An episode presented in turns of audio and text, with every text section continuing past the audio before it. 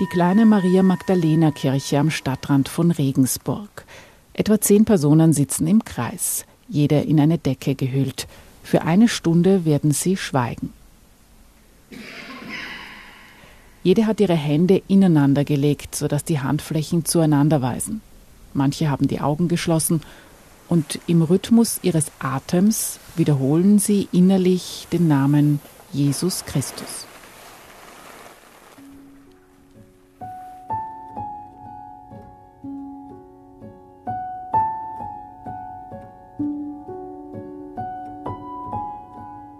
Ihre Art zu meditieren ist das kontemplative Jesusgebet. Es geht zurück auf den Jesuiten Franz Jalitsch. Einige, die hier in der Maria Magdalena Kirche meditieren, kannten Franz Jalitsch persönlich.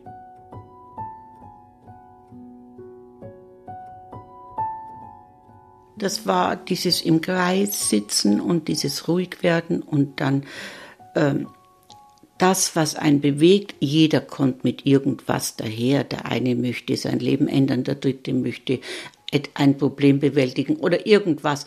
Da hat er gesagt, das ist schon alles in Ordnung, das dürft ihr schon, aber das soll nicht über, euch nicht überwältigen, sondern setzt euch hin, werdet still vor Gott und wenn die Gedanken kommen, dann kommen sie, aber hängt ihnen nicht nach. Das ist das, was es eigentlich, was die Meditation ausmacht, finde ich.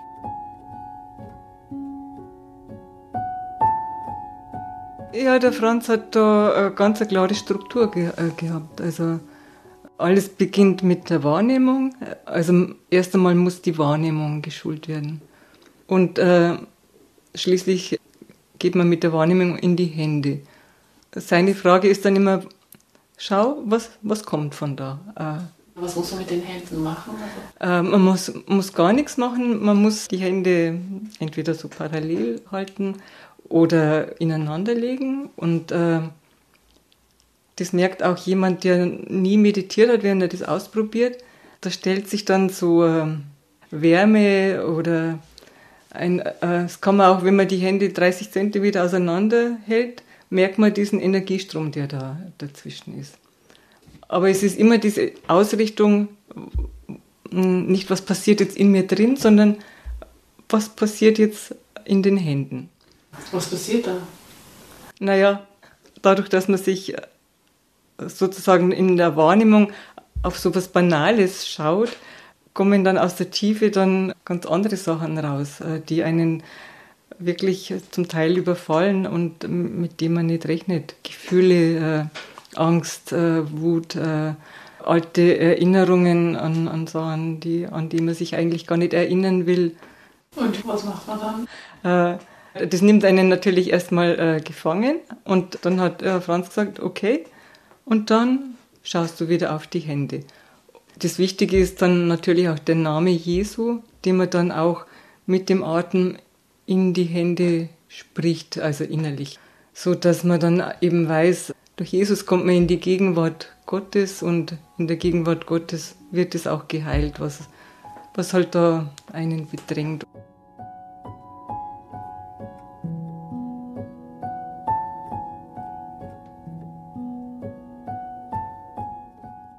Für das bin ich ihm sehr dankbar. Ich hätte mich verloren in allen möglichen Tätigkeiten, Pflichterfüllungen, Beruf, Kinder, alle möglichen.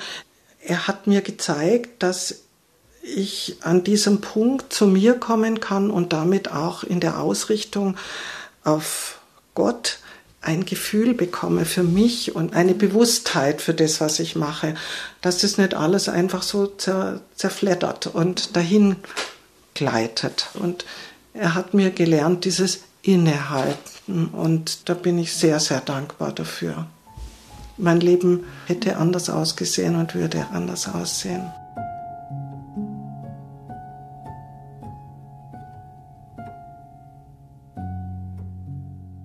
Elisabeth, Irmi und Reinhild meditieren regelmäßig in ihrem Alltag. Immer wieder hatten sie an Kursen von Franz Jalitsch in seinem Meditationshaus Gries teilgenommen. Sie erinnern sich an ihre erste Begegnung mit Franz Jalitsch. Das waren meine ersten Exerzitien überhaupt. Ich wusste sowieso nicht, was mich da erwartet. Und ich bin ihm dann im Flur auf dem Gang von dem Haus Gries begegnet und habe halt dann ihn angelächelt, was man halt macht, wenn man jemanden zum ersten Mal sieht.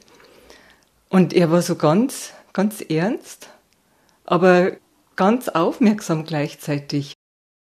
Er ist für mich ein reservierter, kühler, nüchterner Mann gewesen. Mit sterbischen Haaren und asketisch und zurückhaltend. Aber in der ersten Runde, die erste Gesprächsrunde, da habe ich schon gemerkt, dass er ein großes Herz hat. Der Franz, und daran erinnere ich mich sehr gut, hat mir damals persönlich die Türe geöffnet. Und ich war ein bisschen erschrocken, weil es ist so ein Mensch, vor dem man ja dann auch schon vom Erzählen viel Ehrfurcht hat. Und er hat mir jetzt selber die Tür aufgemacht und war aber sofort so zugewandt und hat so eine, ein Vertrauen ausgestrahlt. Einerseits hat mir dann aber auch gleich relativ klar und deutlich die Hausregeln erklärt. Also das war dann so die andere Seite, also sehr stark strukturiert auch. Und dieses Vertrauen hat mich dann durch diese zehn Tage auch begleitet, dass ich da das Gefühl habe, da ist jemand, der mich auch wahrnimmt, anschaut, weiß, worum es bei diesem einen Menschen. Franz Jalic wurde 1927 in Budapest geboren. Als Soldat im Zweiten Weltkrieg machte er in einem Luftschutzkeller in Deutschland eine entscheidende Erfahrung, die er als Gottesbegegnung beschrieb. Franz Jalic wollte Priester werden und trat in den Jesuitenorden ein. Der Orden schickte ihn unter anderem nach Argentinien, wo er an mehreren Hochschulen lehrte. In einer Glaubenskrise begann er zu meditieren und das kontemplative Jesusgebet zu praktizieren. Es sollte ihm in einer lebensbedrohlichen Situation zur Rettung werden. Karin Seethaler leitet die Meditationsgruppe in der Maria Magdalena Kirche in Regensburg. Sie hat fünf Jahre bei Franz Jalic im Haus Gries mitgearbeitet und erinnert sich. Er hat natürlich immer wieder auch Erfahrungen von sich eingebracht in Argentinien. Das war auch eine zentrale, eigentlich banale Situation, dass er einen Mitbruder, der sich beklagt hat, weil niemand ihm hilft beim Abwasch und der Pater Franz auch, naja, ist schon gut und dann seinen Spaziergang gemacht hat. Und in dieser Zeit war der Pater Franz in einer Glaubenskrise. Und dann ist ihm plötzlich aufgegangen, dass er sich gefragt hat, ja, könnte es sein, dass ich, so wie ich jetzt meinen Mitbruder nicht gehört habe, er hat sich beklagt und ich bin einfach weitergegangen. Könnte es sein, dass ich Gott ebenso nicht höre? Und da ist ihm diese Parallelität aufgegangen von Menschenliebe und Gottesliebe, wie ich mich dem Menschen gegenüber verhalte und Gott gegenüber, dass wir das nicht trennen können und dass er letztlich auch auf etwas in sich selbst nicht gehört hat. Und das ist, diese, diese kleine Erfahrung ist für ihn eine ganz wesentliche Orientierung geworden, wie er dann auch die Menschen in der Stille begleitet. Die Zeit in Argentinien nahm für Franz Jalic mit dem Militärputsch 1976 eine dramatische Wende. Er wohnte damals mit seinem Mitbruder Orlando in einem armen Viertel von Buenos Aires. Das Leben mit den Armen ist ihnen als Regimekritik ausgelegt worden. Die beiden wurden vom Militär verschleppt und gefoltert. Fünf Monate lang. In seinen Büchern und Kursen sprach er darüber, über Wut, Angst und Depression und über einen Läuterungsprozess. Er nannte es Erlösung.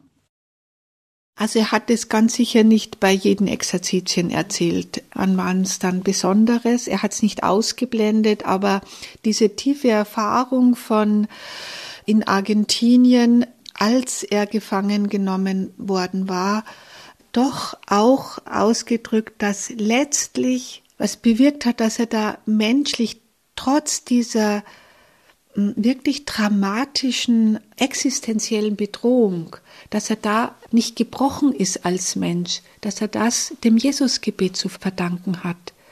Das hat er schon erzählt, wie beide, die ja gefesselt waren am Bett, dann angefangen haben, ganz schlicht den Namen Jesu zu wiederholen.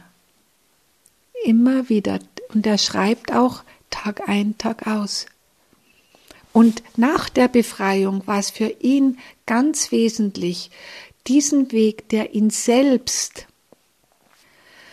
ja, zur Rettung geworden ist, dass er diesen Weg auch weiter zeigt. Und das hat er dann auch tatsächlich unermüdlich bis zu seinem, ja, kurz vor seinem Lebensende hat er das auch wirklich gelebt.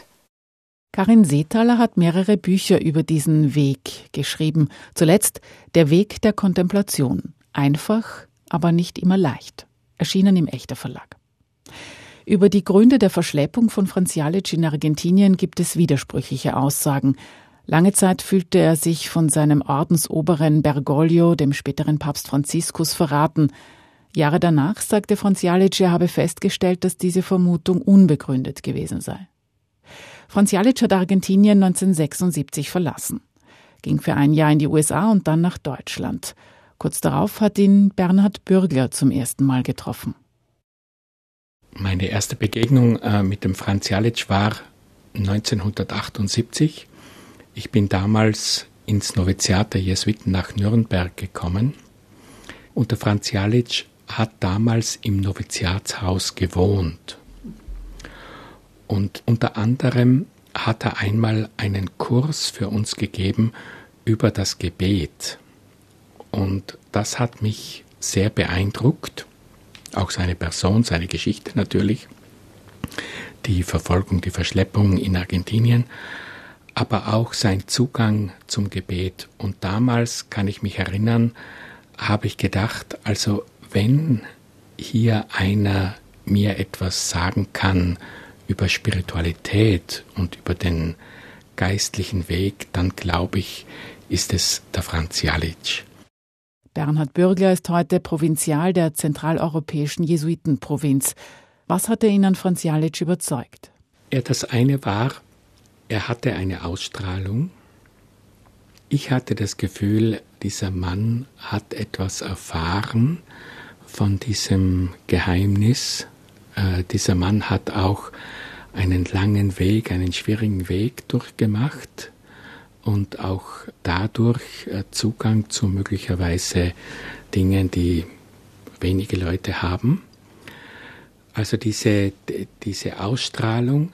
Dann das andere war das, was er über das Gebet gesagt hat. Das hat wieder angeschlossen an eine Erfahrung, die ich dann später öfters äh, gemacht habe.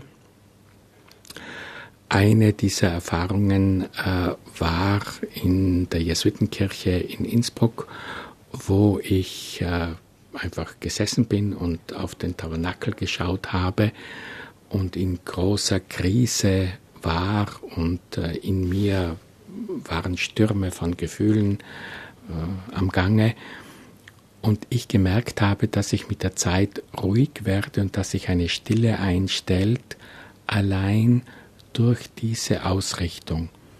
Und das war es auch, was er eigentlich als seine Grundbotschaft immer gehabt hat, die Ausrichtung auf Jesus, die Ausrichtung auf Gott, die bewirkt letztlich alles. Die Kurse bei Franz Jalic fanden im Schweigen statt. Kein Fernsehen, kein Lesen, kein Telefonieren unterbrochen nur durch die tägliche Messe, eine Austauschrunde am Abend und, wenn gewünscht, ein Gespräch mit Franz Jalic. So ein Einzelgespräch, mich hat es wirklich was gekostet äh, mich äh, einmal auszudrücken, das war ich gar nicht gewohnt, äh, zu sagen, wie es mir geht und dann ein Gegenüber zu haben, der das so aufmerksam zuhört. Also ich habe wirklich sehr viele Tränen vor ihm ähm, äh, sind da geflossen. Und das Einzelgespräch hat eigentlich immer gleich, fast immer gleich beendet. Sind dann aufgestanden, er hat mich nochmal umarmt und dann hat er so mich ein bisschen auf die Schulter geklopft und hat gesagt, gut, gehen wir weiter. Also das war so sein Satz, gut gehen wir weiter. Das heißt für mich, nicht bei den Schwierigkeiten hängen bleiben, weitergehen. Also es ist ja auch viel Schweres hochgekommen und dann dieses Gut gehen wir weiter, nach, nach vorne schauen. Er hat sehr oft nicht viel gesagt. Das meiste, was er gesagt hat, war, bleib dabei, geh weiter, bleib in der Ausrichtung, alles andere ist nicht so wichtig, lass das geschehen. Ja? Ich kann mich erinnern, dass äh, das hat mich oft überhaupt nicht äh, befriedigt, äh, habe mich auch manchmal ein bisschen abgefertigt gefühlt oder nicht verstanden gefühlt. Er hat auch, äh, er mit den Leuten sehr, sehr verschieden umgegangen. Vermutlich auch ein bisschen wie die einzelnen Menschen es gebraucht haben oder was ihnen geholfen hat. Jedenfalls, ich kann mich erinnern, dass er, dass er sehr kurz angebunden war mit mir. Im Nachhinein muss ich sagen, trotzdem habe ich gelernt, sozusagen, worauf kommt es an und darauf zu schauen und nicht auf das andere. 1984 gründete Franz Jalitsch das Haus Gries, anfangs gegen Widerstand im Orden. 20 Jahre lang leitete er Meditationskurse. Die ihn damals erlebten, beschreiben ihn als humorvollen und bodenständigen Menschen und als Fußballfan. Fünf Personen, fünf Erinnerungen. Zwischen den zwei Kursen konnte man ihn oft mit äh, Arbeitskleidung sehen und er hat eigentlich ständig auch das Haus erneuert in kleinen Ecken und wo er konnte auch selbst. Also er war liebend gern auch in Baumärkten unterwegs. Also e-, eine Geschichte gibt es auch. Da war Fußball-Weltmeisterschaft, Argentinien gegen Deutschland, Endspiel. Ich weiß jetzt nicht, wofür sein Herz mehr geschlagen hat. Das, das weiß ich jetzt nicht. Also ich war damals nicht so Fußball interessiert, aber ich weiß, das hat er sich nicht nehmen lassen. Es war während dem Kurs. Das kam mm, halt um Viertel nach acht, wie die Fußballspiele immer. Aber um 20 Uhr ist eigentlich immer Gottesdienst. Und dann hat er dann beim Abendessen gesagt, also der Gottesdienst findet heute eher statt, aus wichtigen Gründen. Damit er dann dieses Fußballspielen anschauen konnte. Er hat immer seine schwarzen Jerseyhosen angehabt, dann hat er ein Sweatshirt angehabt und dann hat er einen weinroten Pullover mit V-Ausschnitt gehabt. Das war immer das Gleiche, immer das Gleiche. Wahrscheinlich hat er sich auch den gleichen immer wieder nachgekauft. Und er war wortkarg, er war nicht besonders, wie soll ich sagen, so enthusiastisch. Er war halt er. Er hat ja seine Mutter in seinem Exerzitienhaus auch gehabt. Und ich war einmal in der Karwoche dort und war dann neben seiner Mutter gesessen beim Fuß, die Fußwaschung. Und sie war ihm so wichtig, die Mutter. Es hat mich so beeindruckt, wie er sich gekümmert hat um sie. Sie war schon sehr, sehr alt. Und natürlich haben die Pflege auch, die hat die Hausgemeinschaft auch mit übernommen. Er hat jetzt da nicht alles selber gemacht, aber sie war, hat da so dazugehört und es war ihm so wichtig. Und es ist so ein gutes Beispiel, weil ihm die Menschen so wichtig waren. Die, der einzelne Mensch, der Mensch, der jetzt gerade da ist. Und nach einem Kurs, also damals war das so, ist die ganze Hausgemeinschaft in der Früh aufgestanden um 6 Uhr und dann haben wir einen zweistündigen Spaziergang gemacht. Und das hat er auch immer gemacht. Also er hat sich in der Natur sehr schnell erholen können. Da ist er einfach nur gegangen. Ich hatte nicht immer ganz leichte Zeiten mit dem Franz und wahrscheinlich der, der Franz auch mit mir. Wahrscheinlich auch ein bisschen äh, ausgelöst dann durch die Tatsache, dass ich sein Nachfolger war. Bernhard Bürgler übernahm 2004 die Leitung im Haus Gries. Franz Jalitsch wohnte weiterhin im Haus. Bis heute wird in den Kursen der Meditationsweg weitergegeben, den Franz Jalitsch gezeigt hatte.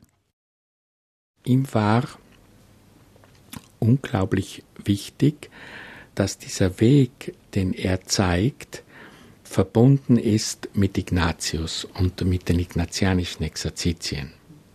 Er hat dazu auch dann äh, Artikel geschrieben, wo er sozusagen versucht zu beweisen, dass der Ignatius eigentlich zu dieser Weise hinführen wollte.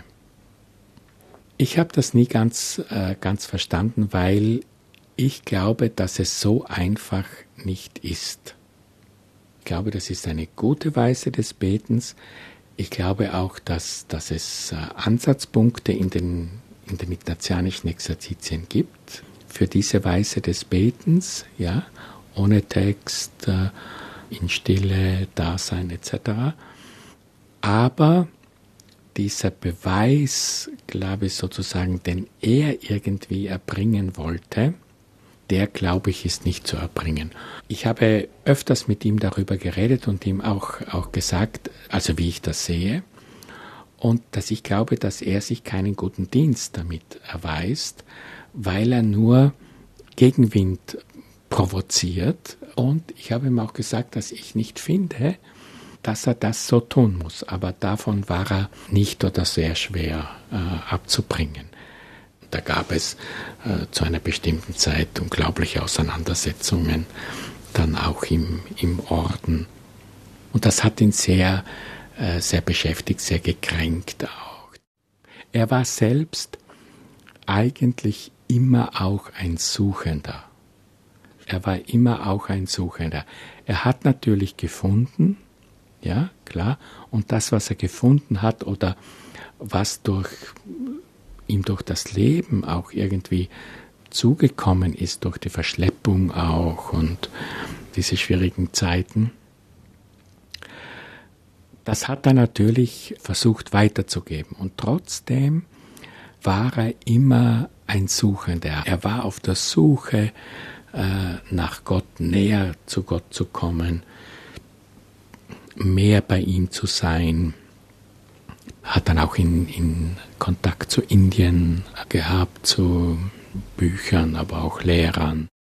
Und ich sag dann im Gespräch zum Franz, sag mal Franz, wieso gehst du nach Indien? Das ist doch ganz was anderes. Die haben doch einen Vishnu und einen Pashupatina und was weiß ich, was die haben. Du bist doch ein christlicher, ein katholisch-christlicher Geistlicher. Gibt er mir zur Antwort, Gott ist Gott er sieht das größer. Und er hat von Indien viel mitgenommen. Und er war, finde ich, er war keineswegs äh, vollkommen. Er war in diesem Sinne, finde ich, kein Heiliger. Ja? Er war oft äh, von etwas überzeugt oder stur. Also er war kein Heiliger. Er hat, er hat mit, mit dem, was ihm geschehen ist oder auch was ihm angetan wurde, gerungen. Er war menschlich in diesem Sinne. Ich finde, dass das an, an seiner Größe nichts wegnimmt. Also in der Zeit, wo ich da war, da hatte er nicht zu kämpfen. Also er hat äh, betont, dass er versöhnt ist, auch mit der Situation in Argentinien, auch mit dem, was dort passiert ist. Er hat sogar die Worte benutzt, er ist vollständig versöhnt. Das ist, was er gesagt hat. Er sei ein Praktiker gewesen, sagt Bernhard Bürgler in einem Nachruf auf Franz Jalitsch. Was das bedeutet? Ihm war wichtig, und das konnte er, das hat er getan und das konnte er auch. Ihm war wichtig, diesen Weg in die Kontemplation, den Weg zu Gott durch das kontemplative Gebet, durch das Jesusgebet zu zeigen. Ganz konkret, in ganz konkreten Schritten, mit Anleitung, mit Hilfen, von Mensch zu Mensch. Und das ist seine große Leistung. Er war kein, ich finde, er war kein großer Theologe. Er war auch ein, kein großer Theoretiker, der über Kontemplation geschrieben hätte das alles nicht. Er hat viel davon gewusst, das schon, aber manches auch nicht, Das äh, hat ihn auch weniger interessiert. Er ist von, der, von seiner Erfahrung ausgehend, wollte er die Menschen an der Hand nehmen und ihnen diesen Weg zeigen, den er entdeckt hat, von dem er angerührt und begeistert war, den wollte er weitergeben. Die letzten Jahre lebte Franz Jalic in Budapest, seiner Geburtsstadt, in einem Altenheim. Trotz fortschreitender Alzheimer-Erkrankung empfing er viele Besuche. Elisabeth erinnert sich. Wie ich gegangen bin, wie ich mich verabschiedet habe, da sage ich, Franz, was glaubst du denn? Was glaubst du denn, wie es weitergeht? Was hast du denn für ein Gefühl für die Zukunft und so? Da sagt er ganz verschmitzt zu mir, Elisabeth, hat er gesagt, könnte sein, dass der liebe Gott mit mir noch etwas vorhat. Franz Jalic starb am 13. Februar 2021 in Budapest im Alter von 93 Jahren. Er sei kein Heiliger gewesen, hatte Bernhard Bürger gesagt. Könnte Franz Jalic ein Heiliger werden? Das weiß ich jetzt im Einzelnen nicht, aber ich würde es nicht ausschließen, weil er vielen Leuten sehr vieles bedeutet dass die dann an, an Seligsprechung, Heiligsprechung denken, schließe ich nicht aus, weiß ich nicht. Ja? Also ich sehe keinen Grund. Ich glaube, dass er bei Gott ist, äh, dass er, so wie wir sagen, im Himmel ist. Alles andere ist nicht so wichtig.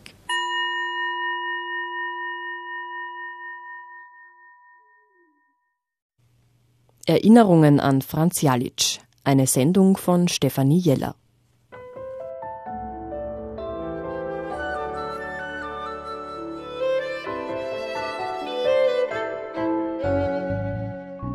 Radio Klassik, Stephansdom.